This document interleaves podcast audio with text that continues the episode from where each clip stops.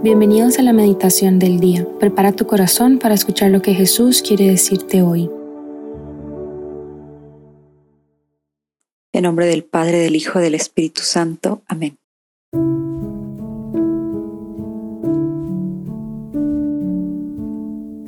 Hoy te pedimos, Espíritu Santo, que hagas tu morada en nosotros, que habites en nosotros. Sabemos que ya lo haces, y sin embargo, cada vez que te lo pedimos o que somos conscientes de esa verdad, es como si pudiéramos hacer cada vez más grande o más bonita esa habitación que es nuestro interior. Y es también como un darte permiso de que te muevas más libremente. Hoy el Evangelio nos va a hablar de Simeón, alguien que era habitado por el Espíritu Santo. Por eso esta petición de, de decirte, Espíritu Santo, habita en mí habita en mí, porque vamos a ver los frutos de cuando tú habitas en una persona. Por lo tanto, así de sencillo te pedimos, habita en mí, vive en mí. Y quien está vivo hace algo, no se queda quieto, respira, habla, se mueve. Así que vive en mí, Espíritu Santo, vive en mí y déjame ser consciente de toda la vida que tienes dentro de mí. Con esta conciencia vamos a repasar el Evangelio según San Lucas, capítulos 2 del 22 al 35. Así que la liturgia hoy, viernes 29 de diciembre, nos presenta estas líneas. Transcurrido el tiempo de la purificación de María, según la ley de Moisés, ella y José llevaron al niño a Jerusalén para presentarlo al Señor, de acuerdo con lo escrito en la ley. Todo primogénito varón será consagrado al Señor, y también para ofrecer, como dice la ley, un par de tórtolas o dos pichones. Vivía en Jerusalén un hombre llamado Simeón, varón justo y temeroso de Dios, que aguardaba el consuelo de Israel. En él moraba el Espíritu Santo, el cual le había revelado que no moriría sin haber visto antes al Mesías del Señor.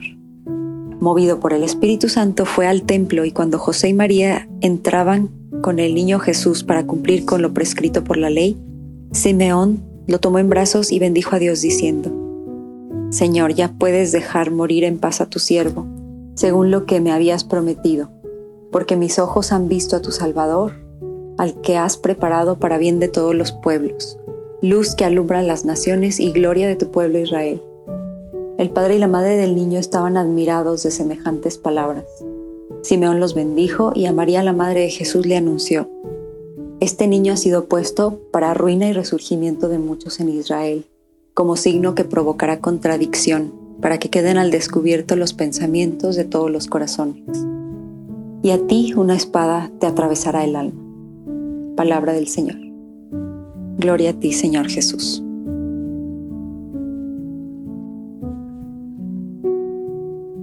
En esta línea yo quiero centrarme en las dos personas que nos presenta el Evangelio, o las dos personas principales. Una es Simeón. Ya no sabemos este pasaje, creo, pero ¿qué sería el poder ver a Simeón en ese momento en que se cumple la promesa de Dios para él? Simeón ya era, ya estaba avanzado en años, entonces, ¿qué sería para él el haber esperado, esperado, el haber recibido una palabra de tú vas a conocer al Mesías, a ese que han esperado por siglos?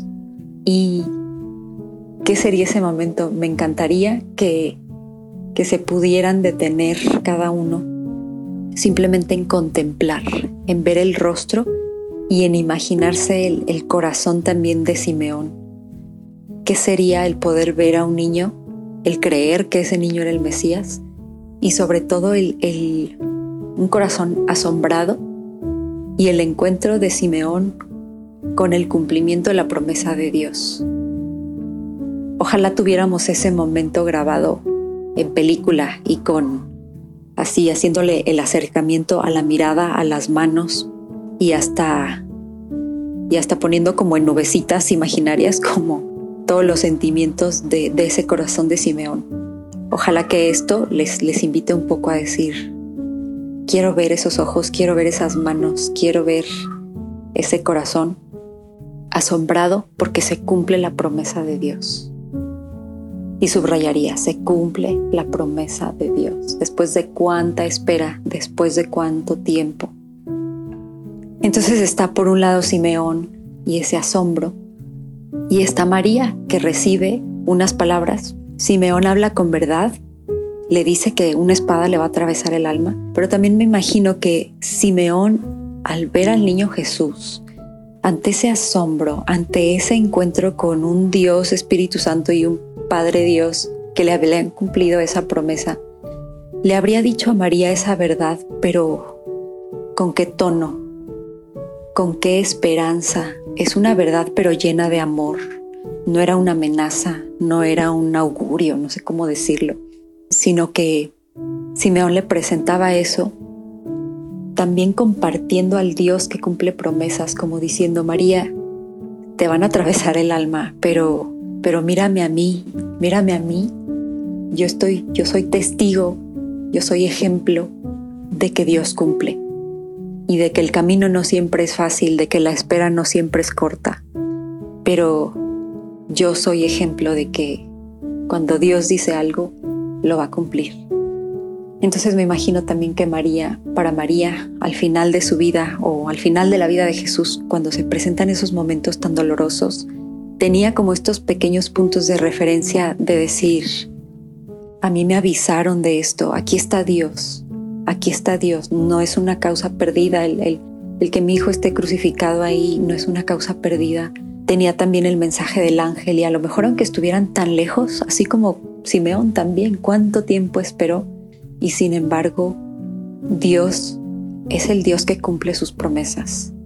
Y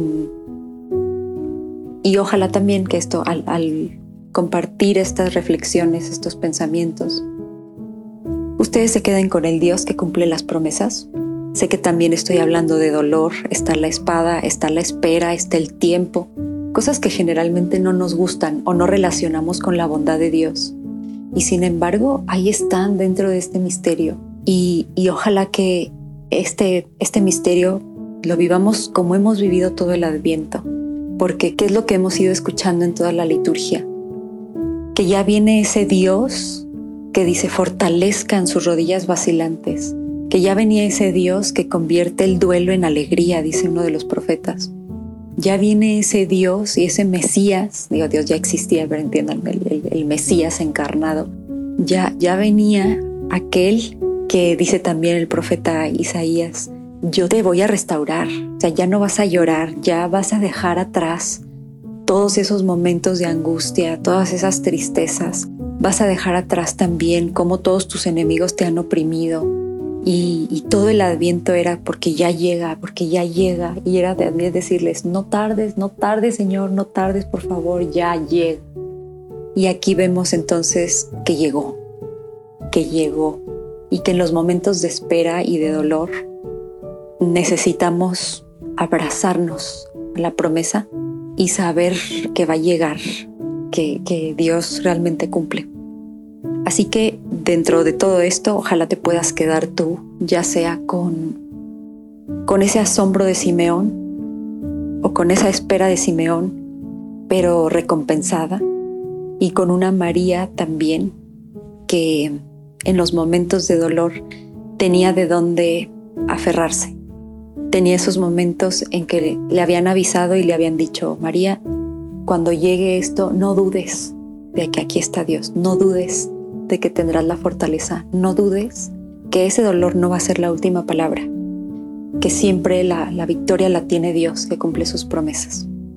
Y bueno, con todo este contexto, ojalá se queden platicando con Simeón o con María, contemplándolos porque de la contemplación, del poder verlos y simplemente ver y observar cómo habrían vivido esto, es cuando más recibimos gracias. No tanto cuando las pensamos, cuanto las racionalizamos, sino cuando vemos y simplemente dejamos que, que la misma palabra de Dios y el Espíritu Santo actúen en nosotros para seguir abriendo caminos en nuestro interior.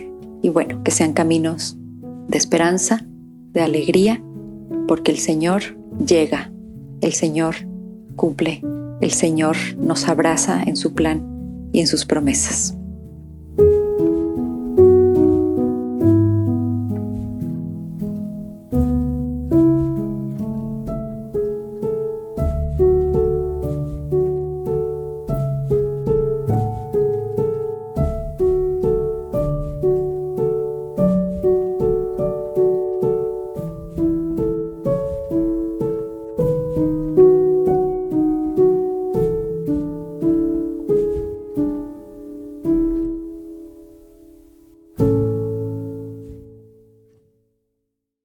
Te damos gracias, Señor, por todos tus beneficios, a ti que vives y reinas por los siglos de los siglos. Amén. Cristo Rey nuestro, venga tu reino. María, Reina de los Apóstoles, enséñanos a orar. En nombre del Padre, del Hijo y del Espíritu Santo. Amén.